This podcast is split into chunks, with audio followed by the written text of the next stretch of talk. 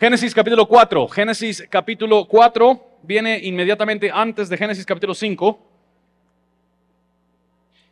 El domingo pasado nosotros vimos Génesis 3, donde sucede la caída del hombre, donde entra el pecado al mundo y nosotros hoy en capítulo 4 empezamos a ver lo rápido que es el declive moral de la humanidad.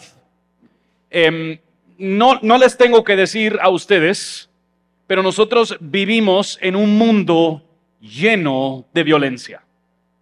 Vivimos en un mundo lleno de violencia. El año pasado en el territorio nacional de Guatemala hubieron 3.004 homicidios. 3.004 homicidios. De esos 3.004, el 50% de ellos sucedió en 13 de los 340 municipios. Un tercio de esos 3.004 homicidios sucedieron aquí en la capital, Villanueva y en Misco. Eh, eh, esos son 3.004 personas meticulosa y maravillosamente diseñadas por Dios, hechos a su imagen y semejanza, que alguien más se apropió del poder que no le corresponde y acabó su vida. Estamos también hoy en día viendo la tragedia de la guerra de Rusia contra Ucrania. Cientos de miles de personas han perdido su vida. En los Estados Unidos, están experimentando estos tiroteos masivos. Cada año, más de medio millón de personas mueren cada año por causa de violencia humana.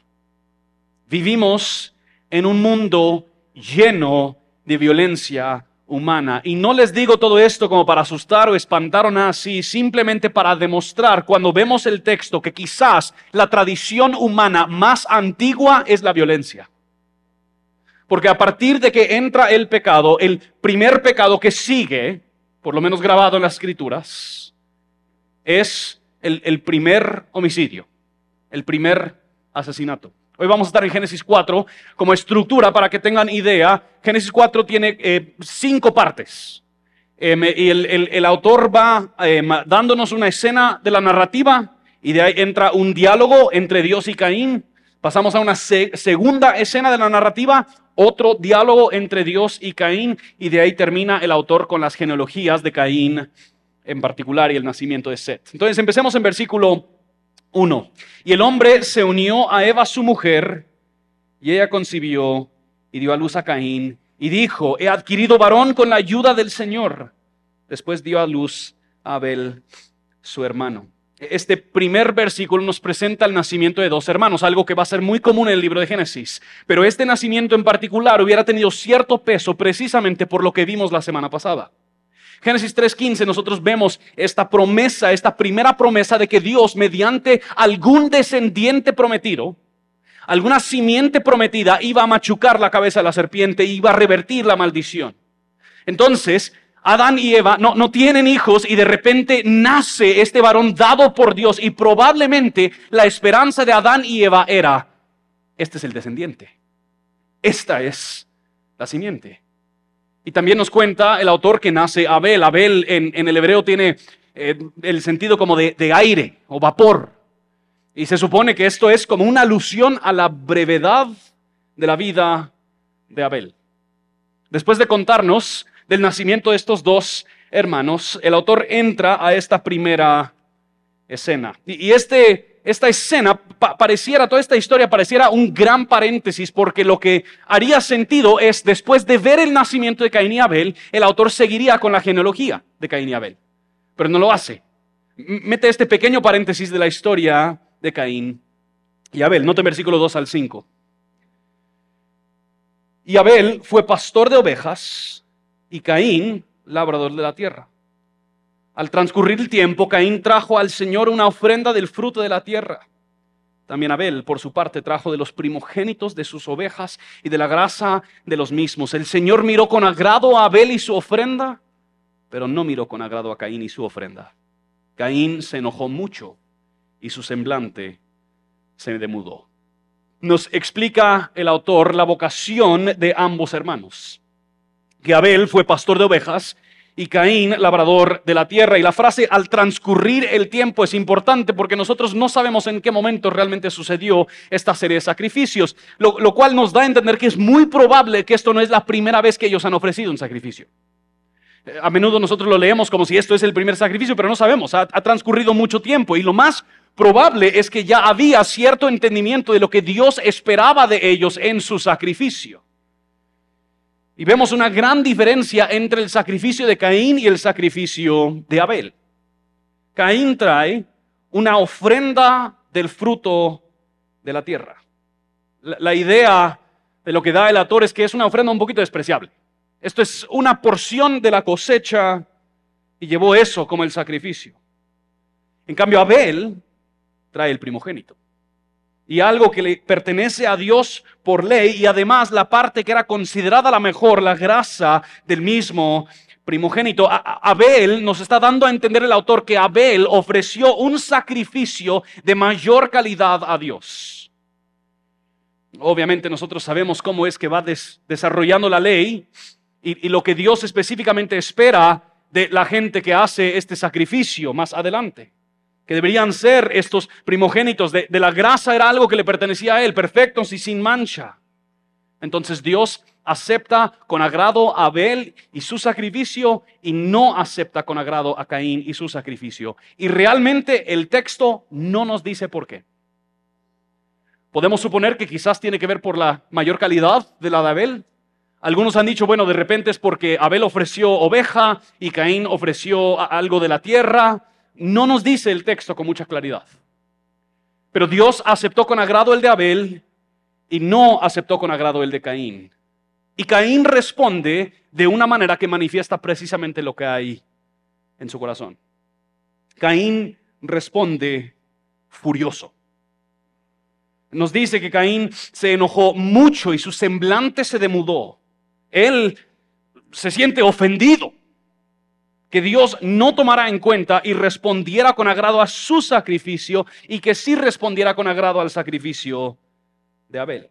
Independiente de cuál sea la razón de por qué Dios aceptó uno y no el otro, la reacción de Caín nos demuestra la condición de su corazón. Caín hace este sacrificio y responde al desagrado de Dios completamente ensimismado. Aunque el enojo puede ser bueno, el enojo de Caín obviamente es un ser humano que está completamente ensimismado.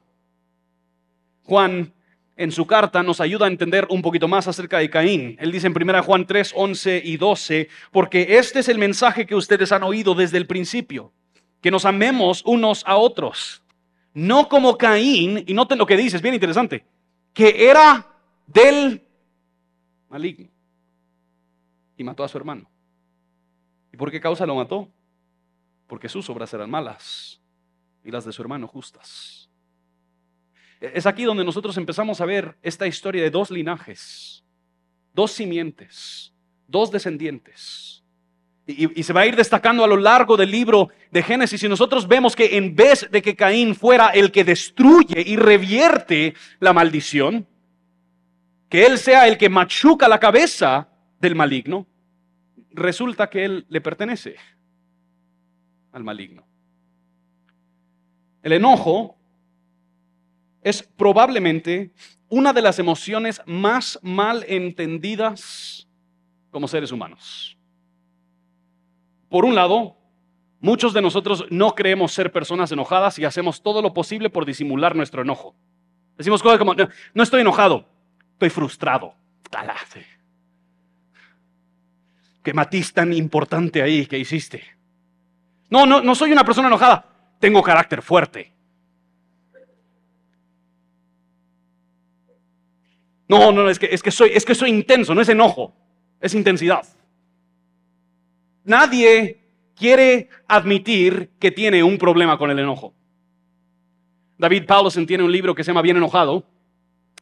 Em, y el, segundo capítulo, el título del capítulo es una pregunta. ¿Tienes un problema con el enojo? Y el capítulo es un capítulo de una sola palabra. Dice, sí. Y de ahí vas al tercer capítulo.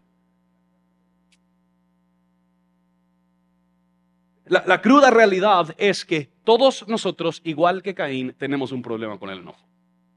Todos nosotros, igual que Caín, tenemos un problema con el enojo. Ahora, el enojo en sí no es malo.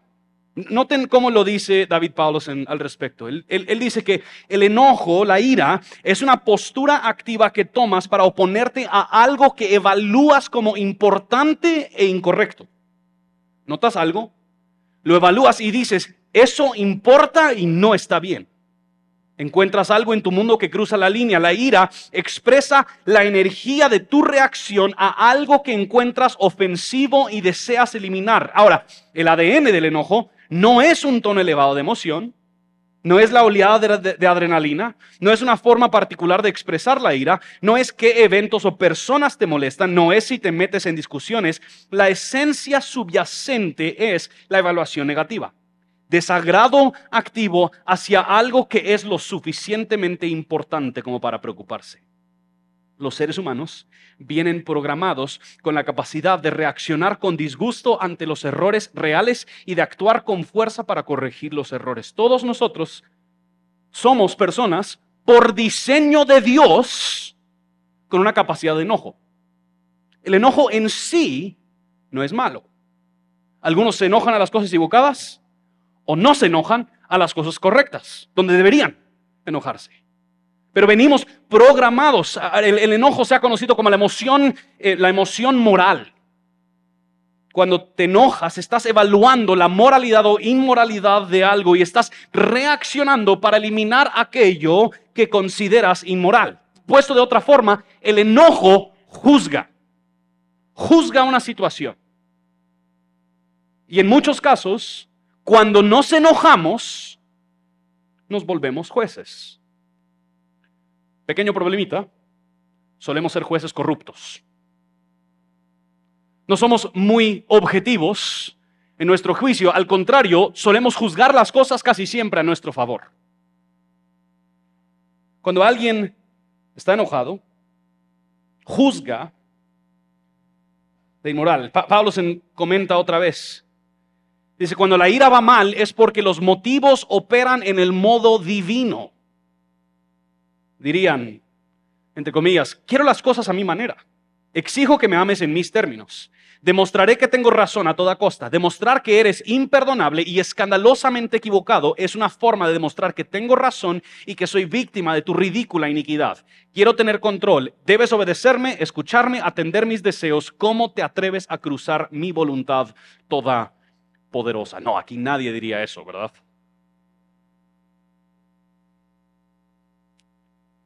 El, enojo de Caín no es simplemente frustración de haber sido ignorado. El enojo de Caín es el mismo pecado que cometió Adán y Eva. Es el colocarse en el lugar que solo ocupa Dios. Es el volverse juez del bien y del mal. Aún antes de que Caín tiene oportunidad de reaccionar en su enojo, Dios en su misericordia entra y entra con preguntas. Igual como en Génesis 3. Y hay mucho paralelismo en este pasaje con Génesis 3. Y aquí entramos al primer diálogo entre Dios y Caín.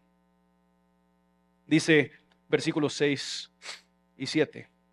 Entonces el Señor dijo a Caín, ¿por qué estás enojado? ¿Y por qué se ha demudado tu semblante? Si haces bien, no serás aceptado, pero si no haces bien, el pecado yace a la puerta y te codicia, pero tú debes dominarlo. Noten lo lejos que estamos de Edén, lo lejos que estamos del huerto. Décadas atrás, no, no, había un peligro mortífero esperando devorar al ser humano, pero Dios está diciendo, presta atención a lo que está sucediendo adentro de ti, Caín, porque tú puedes en este momento satisfacer los deseos de tu carne o, puedes dejarte dominar por mi juicio. El versículo 7 es un versículo que llama la atención, la, imagen que nos da es de un león que está agachado en la puerta esperando atacar. No, cabe duda que la situación de la humanidad ha cambiado desde Génesis 2 y el principio de Génesis 3. Al principio había shalom, paz perfecta. Ahora el ser humano se encuentra bajo perpetuo riesgo de deshonrar a su Dios y rebelarse en contra de él. Caín está en este momento experimentando lo que ha sido una realidad para cada ser humano que ha nacido desde Edén. Esta inclinación rebelde y pecaminosa. De ahí pasamos a la segunda escena en versículo 8. Caín dijo a su hermano Abel, vayamos al campo. Y aconteció que cuando estaban en el campo, Caín se levantó contra su hermano Abel y lo mató. El horror de esta escena es acentuada por la brevedad con la que lo cuenta el autor. No sabemos qué otras palabras se pudieran haber hablado. No sabemos si hubieron golpes, no sabemos qué tipo de conflicto se dio. Lo único que nosotros sabemos es el resultado oscuro de que Caín derramó por primera vez sangre humana, cometió el primer asesinato. Y esto en el contexto de Génesis hubiera sido tremendamente escandaloso. ¿Recuerdan lo que escuchamos de qué son los seres humanos? ¿Cómo es que Dios los había diseñado como pináculo de su creación, portadores del imago de, en ellos era soplado el aliento de vida y Caín en su soberbia ha tomado la posición que solo le corresponde a Dios y ha aniquilado a su hermano Abel? Es un acto premeditado de sacar a Abel al campo donde estaría lejos de obtener ayuda, donde no se podrían escuchar sus gritos de socorro para ir derramar su sangre en pos de su propia justicia. Y pueden imaginar lo que han de haber experimentado Adán y Eva en este momento.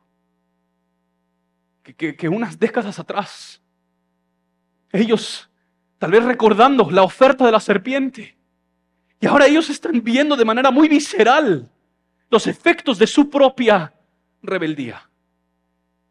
Kenneth Matthews en su comentario de Génesis lo dice así, el virus del pecado ha infectado a los hijos de los padres.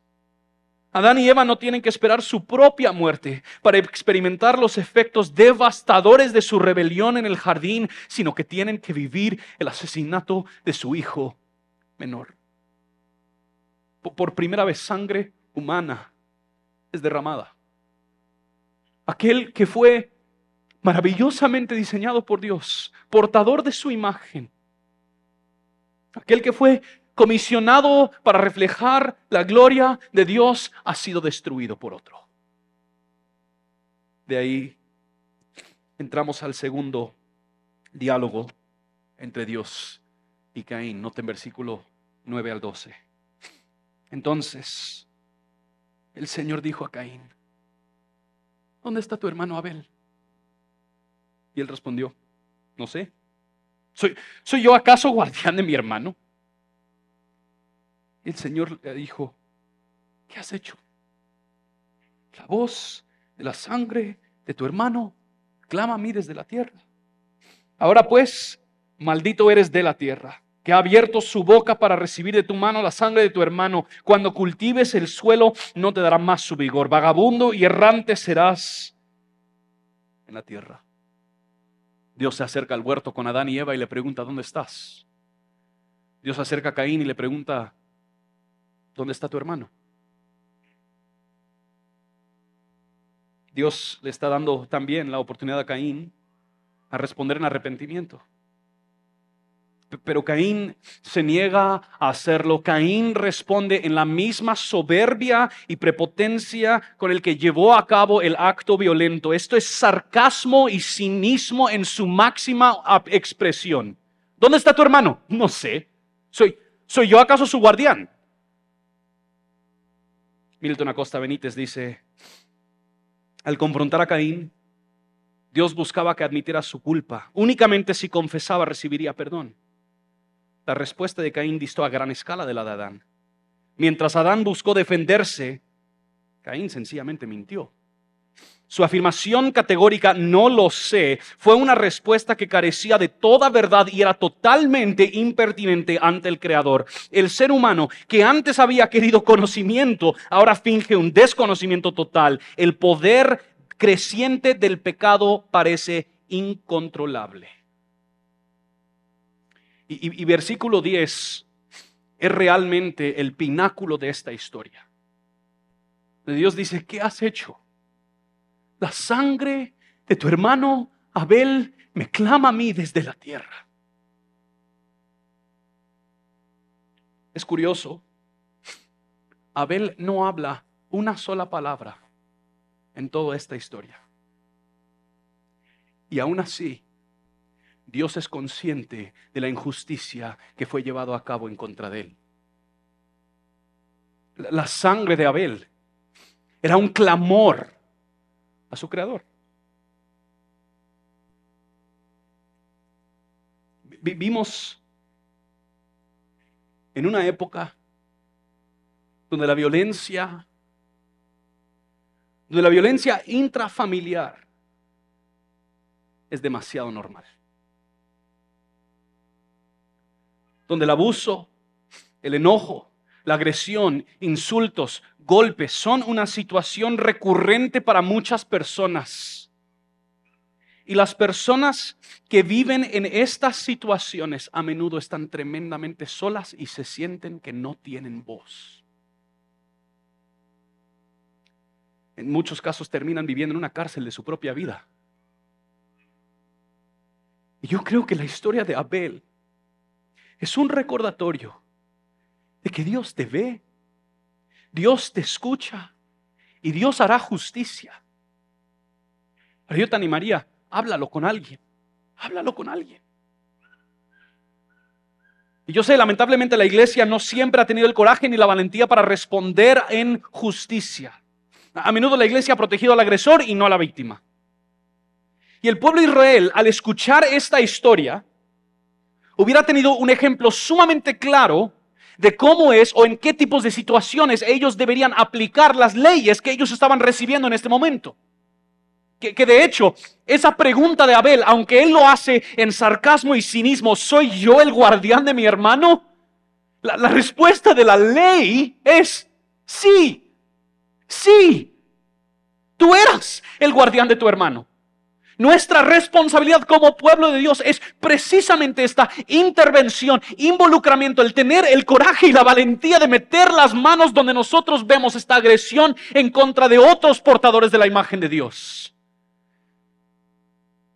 Esto es uno de los roles del pueblo de Dios que podemos jugar en una sociedad más y más corrupta. Nos levantamos como guardianes de nuestros hermanos guardianes de los débiles, guardianes de los vulnerables. Tenemos la oportunidad de ser una comunidad que brinda seguridad a aquellos que experimentan tremenda inseguridad. Y sin embargo, esto no es la última vez que se derrama sangre en la historia de la Biblia. De hecho, habrá muchísimo más derramamiento de sangre. A lo largo de la historia humana, como resultado de la maldad humana y para tratar con esa misma maldad. Noten cómo sigue. Versículo 13. No, no, noten, noten la soberbia de Caín. Y Caín dijo al Señor, no hombre. Es como decirle, no Dios, ¿cómo así? Mi castigo es demasiado grande para soportarlo. ¿Qué es lo que está diciendo Caín? Dios, ni sabes juzgar, ni sabes castigar. Yo me encargo. Mi castigo es demasiado para soportar. Hoy me has arrojado de la superficie de la tierra. Yo, que soy tan especial, Dios. ¿Cómo me tratas así? Y de tu presencia me esconderé, seré vagabundo y errante en la tierra y sucederá que cualquiera que me halle me matará. ¿Cuál, cuál es el miedo de Caín? Que le suceda lo que él apenas le hizo a Abel. Que si él pierde la protección de Dios, si él es arrojado de la presencia de Dios, entonces él está expuesto a que cualquier otro le haga lo mismo que él apenas terminó de hacerle a su hermano Abel. Qué soberbio. Lo que Caín merecía era morir en el instante. Pero Dios le tuvo misericordia. Dios le garantiza a Caín que no será así. Ahora, no tenemos idea cuál es la señal que puso sobre Caín, así que no vamos a ir adivinando. ¿ah? Mejor ahí lo dejamos. Por un lado, pareciera que porque Dios decide preservar la vida de Caín y asegurar que nadie más lo mata, podría eso parecer como mucha misericordia. Wow, Dios le está dejando vivir. Pero ¿cuál es la condición de la vida que Dios le ha prometido? Él, no va a poder trabajar, la tierra no va a dar fruto, va a ser vagabundo y errante por toda la vida. Lo que Dios está haciendo al proteger a Caín de ser matado es prolongando la consecuencia de su asesinato. Y en versículo 16, la historia que inicia con Caín y Abel buscando acercarse a la presencia de Dios, concluye con Abel asesinado y Caín saliendo de la presencia de Dios. Y el autor de ahí nos lleva a la genealogía de Caín para contarnos cómo sigue esta historia. Como digo, esta historia de Caín y Abel pudo simplemente haber sido un gran paréntesis. Ahora él retoma la idea de que nacieron estos dos hijos y aquí va la historia de la genealogía de esta familia. Y hay mucha similitud, lo vamos a ver la próxima semana, hay mucha similitud entre la genealogía de Caín y la genealogía de Seth. Hay nombres compartidos, pero a la vez es obvio al leer la genealogía que la línea de Caín no es el linaje y descendencia que destruirá la serpiente. La, Mec, uno de los bisnietos de Caín, es polígamo y también asesino. El, autor toma el tiempo para recordarnos de una pequeña foto de cómo resultó ser esta familia. Dice en versículo 23, presto oído a mis palabras, pues he dado muerte a un hombre por haberme herido y a un muchacho por haberme pegado. Si siete veces es vengado Caín, entonces la lo será setenta veces siete.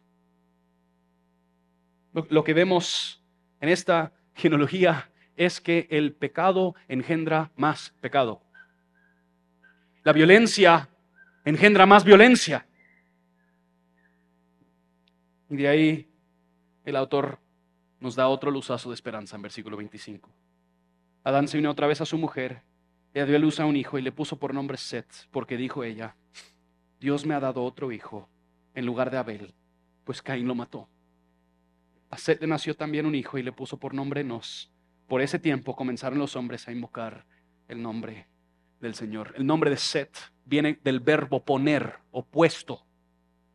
Y el, el punto es lo que Dios dice en Génesis 3:15, que Él ha puesto enemistad entre la simiente de la mujer y de la serpiente. Set es visto como este linaje prometido, si es el descendiente o no, no sabemos. Pero es visto como este linaje que traerá resolución a este problema. Y, la verdad es que esta historia es tremendamente oscura, pesada y difícil de leer. Nosotros leemos esta historia la hemos escuchado n cantidad de veces, entonces tal vez simplemente ya no nos percatamos de las verdades que ahí están, o quizás nosotros estamos rodeados de tanta violencia que ya no, no, no, no, no da mucho el escuchar la historia de otro asesinato. No, nos es muy fácil identificar el fruto de las decisiones de Adán y Eva y de Caín en nuestra sociedad corrupta. Pero a veces creo, creo que porque vivimos tan rodeados de enojo, tan rodeados de violencia y de agresión, esto nos permite a nosotros justificar y minimizar nuestra violencia, nuestro enojo y nuestra agresión ante otras personas. nos es muy fácil decir, Caín, este sí, uf, qué bueno que no soy como Caín, qué gran egocéntrico y orgulloso que era él.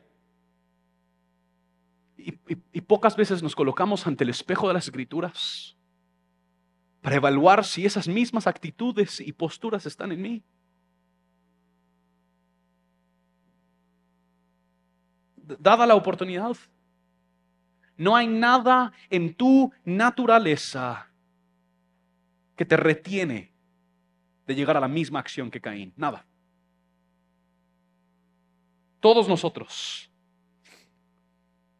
de alguna manera u otra buscamos ejercer nuestra voluntad por encima de otras personas, dominarlos y hacer que ellos se sometan a nosotros y si no lo hacen, atacamos. Tal vez no lo hacemos con armas, pero lo hacemos con palabras, con gestos, con manipulación, control, silencio. Si, lo reconoces o no, todo ser humano asesina y es asesinado múltiples veces al día, según como lo define Jesús. En Mateo 5, 21 y 22, él dice, ustedes han, han oído que se dijo a los antepasados, no matarás. Y cualquiera que cometa homicidio será culpable ante la corte. Es, sí, estos, esos malvados que siempre andan matando, ellos son los, el, el, problema. Esa gente que anda haciendo cosas malas aquí, e, ellos son el problema. Pero dice Jesús, pero yo les digo que todo aquel que esté enojado con su hermano será culpable ante la corte. Responder en enojo pecaminoso, en enojo pecaminoso hacia otra persona en el reino de Dios es igual que haberlos asesinado. Ahora, ya, ya, dijimos, el enojo en sí no es malo. Hay cosas que nos deberían enojar. Nos debería enojar la injusticia. Nos debería enojar la corrupción. Nos debería enojar que personas que tienen poder usan ese poder para protegerse de las consecuencias de su maldad. Nos debería enojar que personas usan la palabra de Dios para, para encubrir su maldad. Esas cosas nos deberían enojar cuando sea que la gloria y los propósitos de Dios es pisoteado en pos de la gloria o los propósitos de un ser humano. Eso nos debería enojar.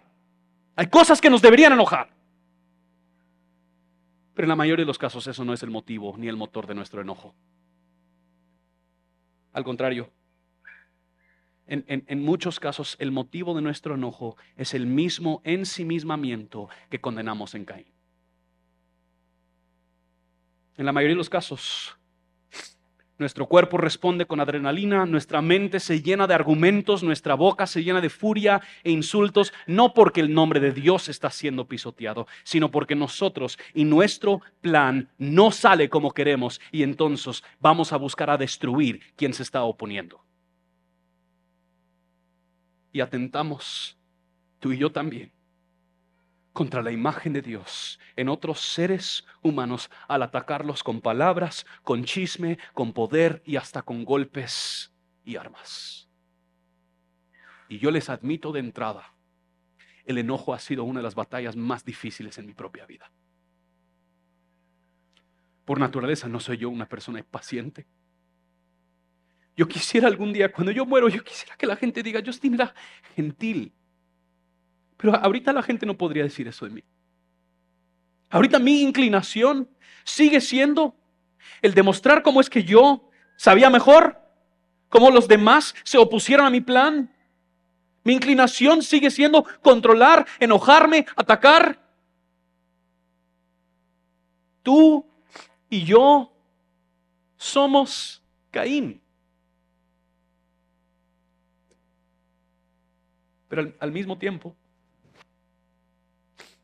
tú y yo somos también Abel.